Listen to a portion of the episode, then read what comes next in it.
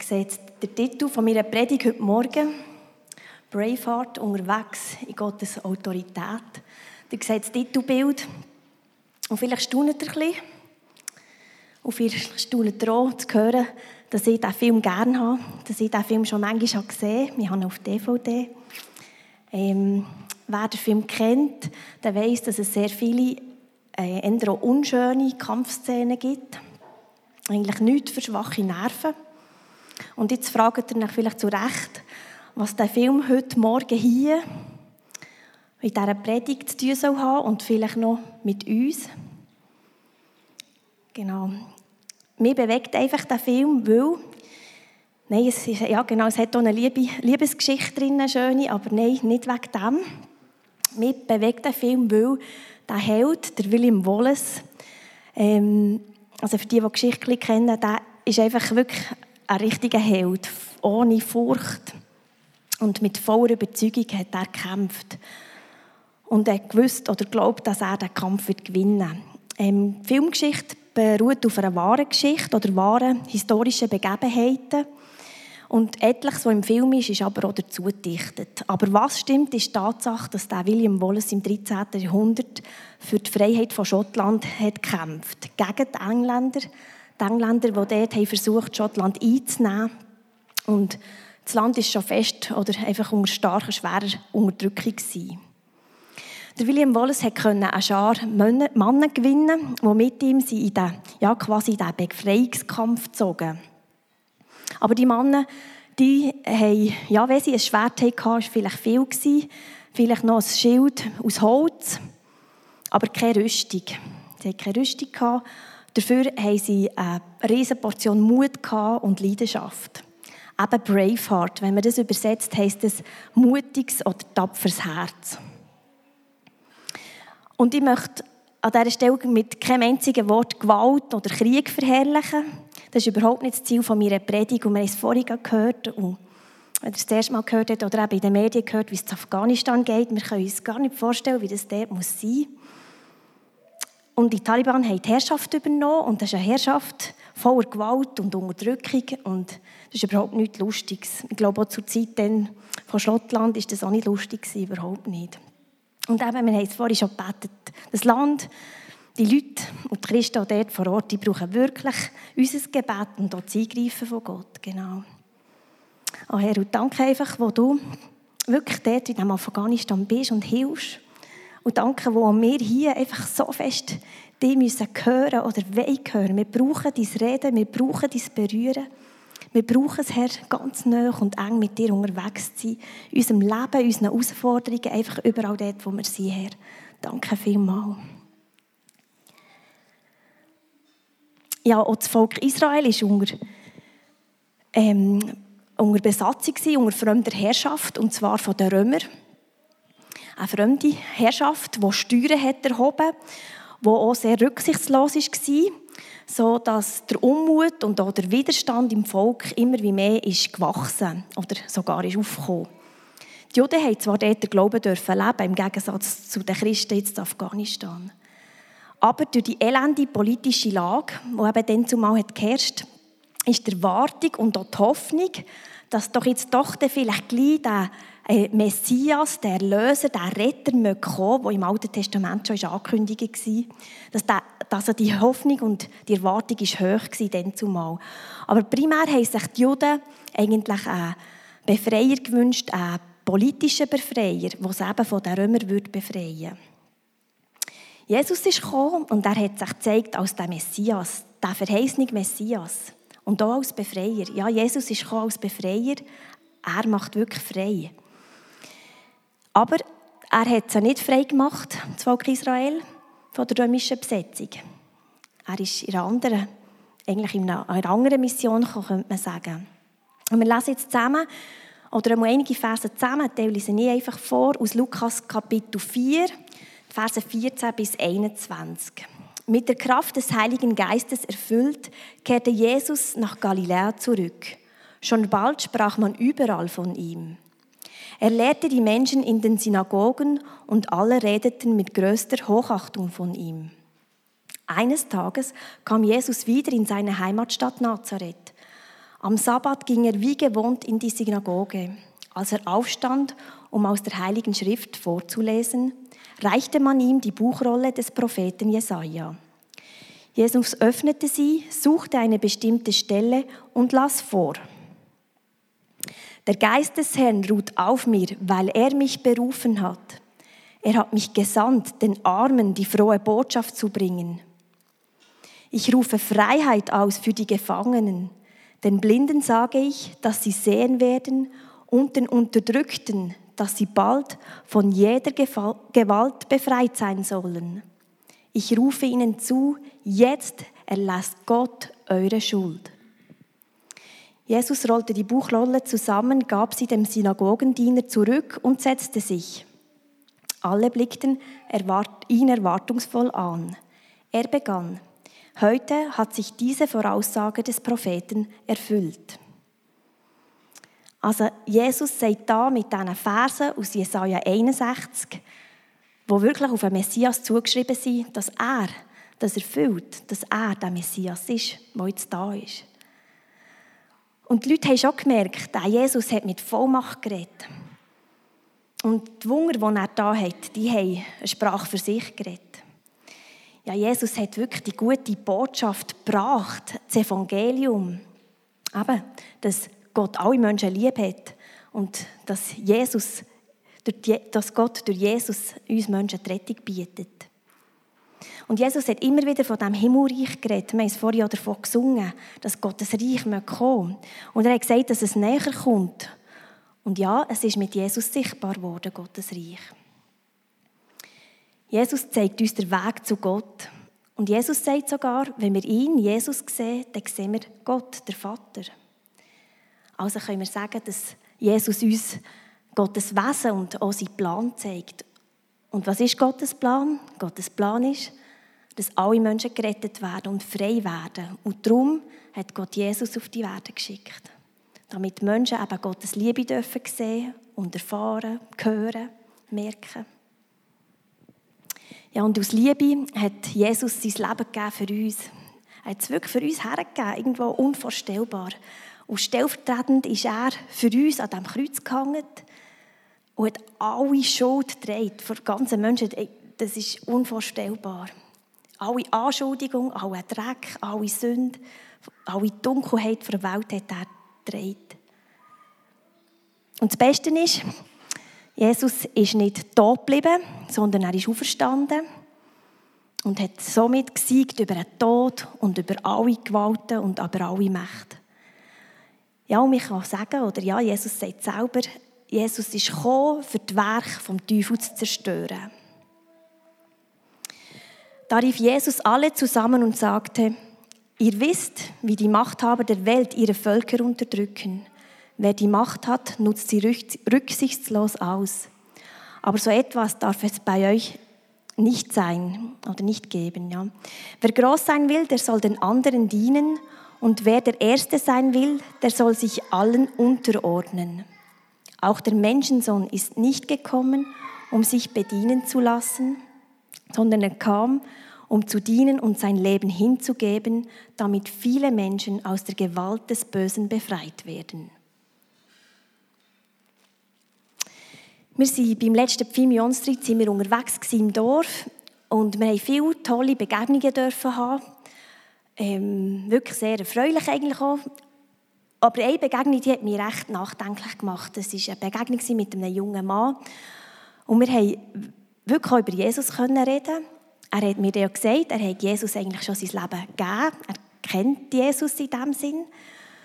Und gleich ja, habe ich gemerkt, ist er noch so gefangen. Irgendwo, er ist gar nicht, er ist nicht parat, eigentlich Jesus wirklich nachzufolgen. Ja, er hat Schwieriges erlebt. Ähm, ich habe ein Jahr vorher nämlich auch schon im Fimion Street auf der Straße getroffen und hat er erzählt, wie sein Herz voller Hass ist und der wirklich. Genau. Ähm, irgendwie hat er vieles, was er erlebt hat und eben irgendwo, der Eindruck ist so geblieben, er ist irgendwo, irgendwo gefangen. Und dann kommen mir ganz viele andere Menschen in Sinn, die Gott bereits irgendwie erlebt haben. Wir haben es schon gehört, eben auf der Straße oder vielleicht Nachbarn oder sonst Leute, die wir mitten unterwegs sind. Und sie haben irgendwo schon ein Stück von Gott erlebt oder ein Wunder oder sogar einen Traum. Aber bis jetzt haben sie irgendwo diesen Schritt noch nicht weitergemacht. Sie haben sich wie nicht geöffnet, für ganz, ganz mit Gott unterwegs zu sein. Irgendwo spüre ich Widerstand oder vielleicht auch Gleichgültigkeit oder eine Distanz, Abwehrhaltung. Und bei denen sieht man ganz deutlich, wie sie gefangen sind in Sucht oder in Sucht. Manchmal sind sie auch mehrere oder noch häufig. Oder vielleicht auch in eigener Leistung oder in Suche nach Anerkennung, menschlicher Anerkennung. Andere sind Ängste und Sorgen, Bungen oder auch Sünde. Selbstbezogenheit, also auf sich selber ausgerichtet sein, andere Minderwert, Hoffnungslosigkeit und so weiter. Und das Böse und die Macht vom Teufel kommt in Krieg und Gewalt, ist, also kommt so klar zum Vorschein. Aber es gibt auch Böses, glaube ich, wo man erst auf einen Zweitblick so richtig sieht. Das ist das, was eben Menschen gefangen hat, beherrscht und einnimmt. Eben, zum Beispiel Angst, Hoffnungslosigkeit, Minderwert, Selbstzweifel, Hass, Neid, Sorgen, negative Gedanken, Depression, Krankheit, Sucht, Schuld und so weiter. Und ich glaube, viel zu manchmal tun wir uns irgendwo ein bisschen arrangieren mit dem und sagen, ja, das ist einfach menschlich, das hat man halt einfach, das gehört irgendwie zum Leben dazu. Nein, Jesus ist gekommen, für uns Menschen zu befreien. Ja, und Jesus ist gekommen, er hat uns frei gemacht von Schuld, von Sünde. Wir dürfen ihn einfach um Vergebung bitten für alles, was wir verkackt haben, hey, hätte ich fast sagen. Einfach für alles, was wir haben verbockt, für kaputt ist in unserem Leben, immer wieder leider, was da vorkommt, für unser Versagen, für unseren Egoismus, aber auch unsere Abgründe. Und er, wenn es uns wirklich leid ist, er spricht uns frei. Er macht uns frei von Schuld. Und ich glaube auch, Jesus ist gekommen, für uns in die Freiheit zu rufen, für unter einer guten Herrschaft zu sein. Nämlich unter der guten Herrschaft von Gott, dass wir dort dürfen drunter leben Wenn wir Jesus in unser Leben einlassen, dann passiert etwas. Vielleicht merken wir es so gar nicht, aber in der äh, unsichtbaren Welt passiert etwas, ein Herrschaftswechsel. Wenn wir unser Leben Jesus geben, kommt er rein und da ist ein anderer Herr an der Macht. Wir lassen jemand anders an der Macht sein. Und das ist der Herrschaftswechsel. Ja, wer ist unser Herr? Und unter welcher Herrschaft stehen wir? Stehen wir wirklich? Wer hat sagen in unserem Leben? Das entscheiden wir selber. Das entscheidet jedes selber. Das kann wirklich, die Entscheidung kann jeder Mensch und darf auch jeder Mensch selber treffen. Unter welcher Herrschaft stehen unsere Mitmenschen, Nachbarn, Freunde, Arbeitskollegen? Und ich bitte uns wirklich als Gemeinde aufzuwachen. Ich meine, ist klar, in Afghanistan geht es einfach um Leben und Tod. Also irgendwo, das ist so krass. Aber auch hier, in unserem Leben hier in der Schweiz, helfen, dass wir nicht länger einfach nur leben. Also ich muss mir auch selber sagen, leben und das Leben genießen, Ferien haben. Helfen mit, dass wir einfach auch aufstehen und auch merken, es geht hier um Leben und Tod, ob Menschen gerettet sind oder nicht. Lasst uns weiter für Durchbruch beten, damit mehr und mehr Menschen einfach auch gerettet werden und eben unter die gute Herrschaft kommen von Gott. Und Gottes Herrschaft ist so anders. Wir lesen hier in Matthäus 20. Es ist so anders als menschliche Machthaber. Die Herrschaft von menschlichen Machthabern ist eben wie von diesen Taliban.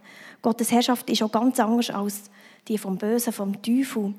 Weil alles, was destruktiv ist, negativ, was anzieht, kaputt macht, das gehört zum Reich vom Bösen. Und Jesus sagt hier, dass der Teufel der Vater vor Lüge sei.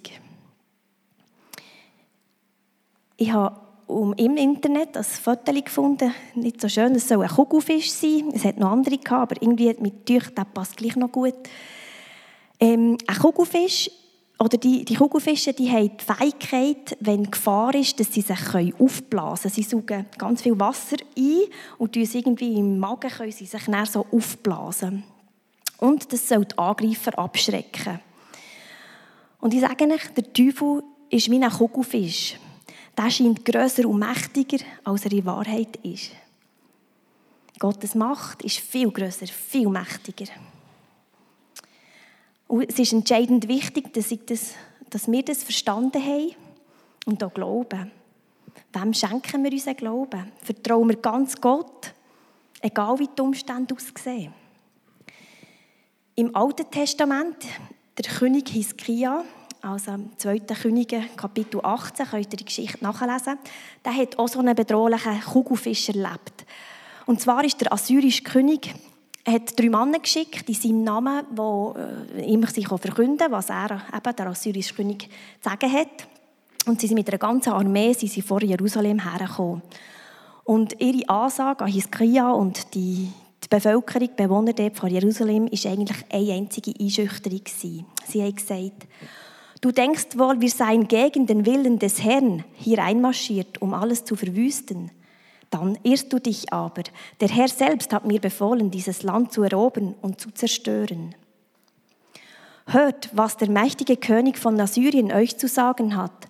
Lasst euch von Hiskia nicht täuschen. Der kann euch ja doch nicht helfen. Er vertröstet euch auf den Herrn und behauptet, ganz sicher wird der Herr uns erretten und verhindern, dass der König von Assyrien die ganze Stadt erobert. Fallt nicht darauf herein. Hört nicht auf Hiskia, sondern hört auf den König von Assyrien. Er will Frieden mit euch schließen. Hört nicht auf Hiskia, lasst euch nicht von ihm an der Nase herumführen, wenn er behauptet, der Herr wird uns helfen. Haben etwa die Götter anderer Völker sie vor mir retten können? Nein, nicht ein einziger Gott konnte sein Land vor meinen Eroberungen schützen. Und da sollte ausgerechnet euer Gott, den ihr Herr nennt, Jerusalem vor mir bewahren? Der Iskia reagiert auf spannende Art und Weise auf die Ansage. Er geht nämlich in die Gegenwart von Gott, er geht in den Tempel und bekennt als allererst die Schuld von seinem Volk, weil er glaubt, ja, der Angriff, das hat auch mit der Schuld zu tun vom Volk. Und er betet, weil er weiß, die Lage ist ernst. Im Hiskia ist auch klar, dass das nicht nur ein Angriff gegen ihn und gegen Jerusalem ist, sondern auch gegen den lebendigen Gott, gegen Gott eben. Und er bittet Gott auch einzugreifen und den assyrischen König zu bestrafen, wo eben der lebendige Gott verhöhnt und sagt, er könne ja gar nichts. Der Hiskia hat da den Kugelfisch, er hat den erkannt, der sich so aufbläst. Aber es ist schon noch besonders, weil es ist wirklich wahr. Alle anderen Städte rund um Jerusalem, die sind schon gefallen. Also der assyrische König hat wirklich die Städte alle eingenommen. Also die Realität oder einfach die Umstände sagen eigentlich, ja, es ist klar, der syrische König ist sehr stark. Aber der Hiskia vertraut weiter auf Gott und nicht auf die Umstände, weil er eben weiss, bei den anderen Völkern waren es einfach Götter aus Stein und, und, und aus Holz. Und ihm ist klar, dass die nicht helfen können. Aber er weiß, er vertraut dem lebendigen Gott. Und prompt, genau, es kommt genau so, der lebendige Gott greift ein er tötet das assyrische Heer und bewahrt so der Hiskia und Jerusalem vor dem Angriff. Also Gottes Macht ist viel wichtiger, darum Kugelfisch weg. genau. Ja, Gott ist viel größer. Seine Kraft, manchmal ist einfach die Frage, auf was schauen wir? Auf wem vertrauen wir mehr? Und ich glaube, es ist wirklich entscheidend wichtig, was wir glauben. Und darum nochmal die Frage an uns, wem schenken wir unseren Glauben? Vertrauen wir ganz Gott, egal wie die Umstände aussehen? Und wie reagieren wir in Zeiten von Bedrohung oder auch in Zeiten von Unsicherheit oder was auch immer? Ja, so wie der Bidu, da war viel Unsicherheit herum. Wem vertrauen wir in diesen Zeiten? Das Beste ist, eigentlich müssen wir gar keine Angst haben. Wir stehen unter Gottes Herrschaft. Wenn wir Jesus in unserem Leben haben, wenn wir unser Leben Jesus übergeben, stehen wir unter Gottes Herrschaft. Und nochmal, da ist Liebe, Gottes Herrschaft ist voller Liebe, Vergebung. Da ist Identität, ein Gott, der uns Identität zuspricht als sein Kind. Und da ist auch Berufung. Römer Kapitel 8, Verse 14 und 15. Alle, die sich vom Geist Gottes regieren lassen, sind Kinder Gottes. Denn der Geist Gottes, den ihr empfangen habt, führt euch nicht in eine neue Sklaverei, in der ihr wieder Angst haben müsstet. Er macht euch vielmehr zu Gottes Kindern. Jetzt können wir zu Gott kommen und zu ihm sagen, Vater, lieber Vater. Ich glaube, wir müssen wirklich der Welt zeigen, wer Jesus ist. Und wie wunderbar dass das Leben mit ihm ist. Es gibt doch eigentlich gar nichts Kostbares, nichts Wertvolleres, nichts Besseres, als dass wir Jesus haben. Viel scheint toll in unserem Leben oder in unserer Welt, aber eigentlich wirklich verhält nur Jesus. Und wir müssen uns auch unserem Auftrag und auch speziell oder im Speziellen auch unserer Autorität bewusst sein. Die Autorität haben wir von Gott bekommen, weil der Heilige Geist uns lebt. Ich bin irgendwie jedes Mal wieder erstaunt, wenn ich für jemanden bete. Und ja, es passiert nicht jedes Mal. Aber wenn ich bete, manchmal, ja, tut Gott einfach das Wunder. Die Heilung passiert. Und ich merke dann jedes Mal, es ist nicht, weil ich so vollmächtig bete, sondern weil es Gott tut. Und gleich bin ich jedes Mal ein bisschen, gleich ein bisschen erstaunt, dass es passiert ist. Vielleicht, ja, es braucht Mut, herzustehen und zu beten. Es braucht Mut, überhaupt das zu glauben. Und meine Unsicherheit schwingt da ja ein mit. Aber logisch, Gott kann es. Ihm ist ja nichts unmöglich. Und ich glaube, Gott ehrt wenn wir dort einfach auch, wenn wir unsicher sind, Schritte tun, aufs Wasser raus. Jesus hat auch seinen Jüngern den Auftrag gegeben, sie sollen rausgehen zu den Leuten. Und er hat noch gesagt, sie sollen in seinem Namen böse Geister austreiben. Oder steht da, Jesus hat ihnen Macht oder die Vollmacht gegeben, böse Geister auszutreiben einen spannenden Vers gefunden im 1. Johannes, äh, Kapitel 3, Vers 8. Wer Sünde tut, der ist vom Teufel, denn der Teufel sündigt von Anfang an. Dazu ist erschienen der Sohn Gottes, dass er die Werke des Teufels zerstöre. Das ist, darum ist Jesus gekommen. Er hat das Werk vom Teufel zerstört. Und ich glaube, das ist auch unser Auftrag als Gemeinde, unser Auftrag als Christen, als Kirchen, hier vor Ort und weltweit, dass wir aufstehen und die Werke vom Teufel zerstören und die Menschen in die Freiheit rufen. Aber wir kämpfen nicht gegen Fleisch und Blut. Denn wir kämpfen, kämpfen nicht gegen Menschen, sondern gegen die Mächte und Gewalten des Bösen, die über diese gottlose Welt herrschen und im Unsichtbaren ihr unheilvolles Wesen treiben. Epheser 6, Vers 12. Aber wie konkret, wie kämpfen wir denn? Und mit welchen Waffen? Ich weiss von jemandem, der immer, wenn er krank ist oder jemand von seiner Familie, dann sind sie auf einen Notfall gegangen vom Spital in der Stadt oder ja, ich weiß gar nicht, wo er gewohnt hat. Und ihr denkt jetzt vielleicht, ja, logisch, er auf einen Notfall, er hat dort medizinische Hilfe in Anspruch genommen. Nein, das hat er nicht gemacht. Sie sind, er oder sie als Familie, sie sind beten für Patienten, die dort auf der Notfallstation sind. Und interessanterweise, wenn sie wieder heimgegangen sind, sind sie selber auch gesund gewesen.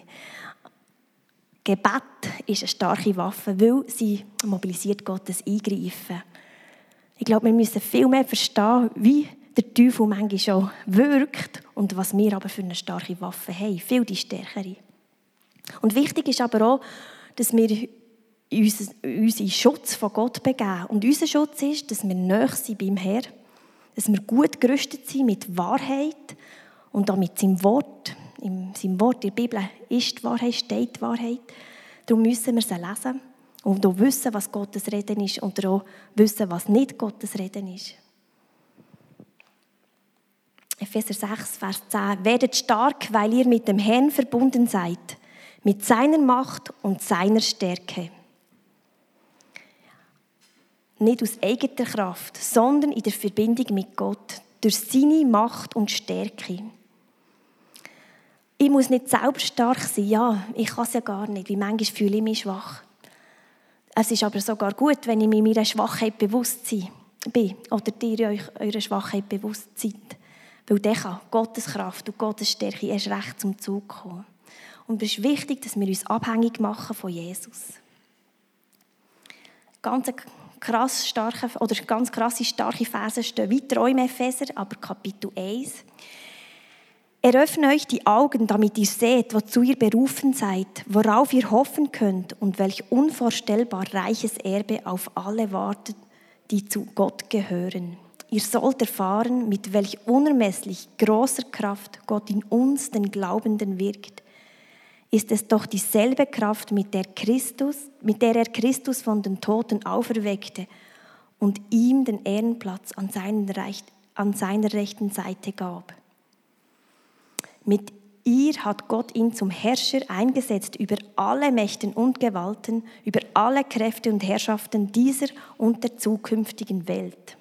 Amen. Ja, sind wir uns dem überhaupt bewusst, wer in uns lebt und was für eine Kraft da ist? Es ist wie, wenn Gott uns sie, oder Jesus uns seinen Siguring würde geben, wie ein König. Früher oder, haben sie so Siguringe gehabt und wenn sie das unter ein Dokument, also ein Dokument unter ein Schreiben haben, da, dann war klar, gewesen, das kommt im Namen von dem König, von dem Herrscher oder wie, wie auch immer. Es ist wie die Unterschrift von dem Mächtigen. Und es ist wie Jesus, der uns diesen Siguring gibt, den Ring, den wir dürfen brauchen und einsetzen und das hat Gültigkeit, das ist wie die Unterschrift, das ist wie sein Name. Und wir haben die Autorität, in seinem Namen Sachen zu verändern. Und dann dürfen wir zum Beispiel wenn wir für jemanden beten, Angst, Schmerz oder Hoffnungslosigkeit, was da oben ist, einfach wegweisen, in seinem Namen, in seiner Autorität fortweisen ja, lasst uns wirklich den guten Kampf beten, äh, den guten Kampf ja, im Gebet la, la, la geschehen, la, la kämpfen, eigentlich so. Den guten Kampf vom Glauben, mutig und voller Hingabe. So wie der Held, wie der William Wallace in diesem Film und auf, ja, von der Legende her, für Menschen zu befreien. Ja, der hat gekämpft, für das Schottland frei ist und lasst uns wirklich einfach auch kämpfen hier, dass Menschen frei werden, damit sie unter die gute und geniale, wunderbare Herrschaft von Gott kommen können. Amen.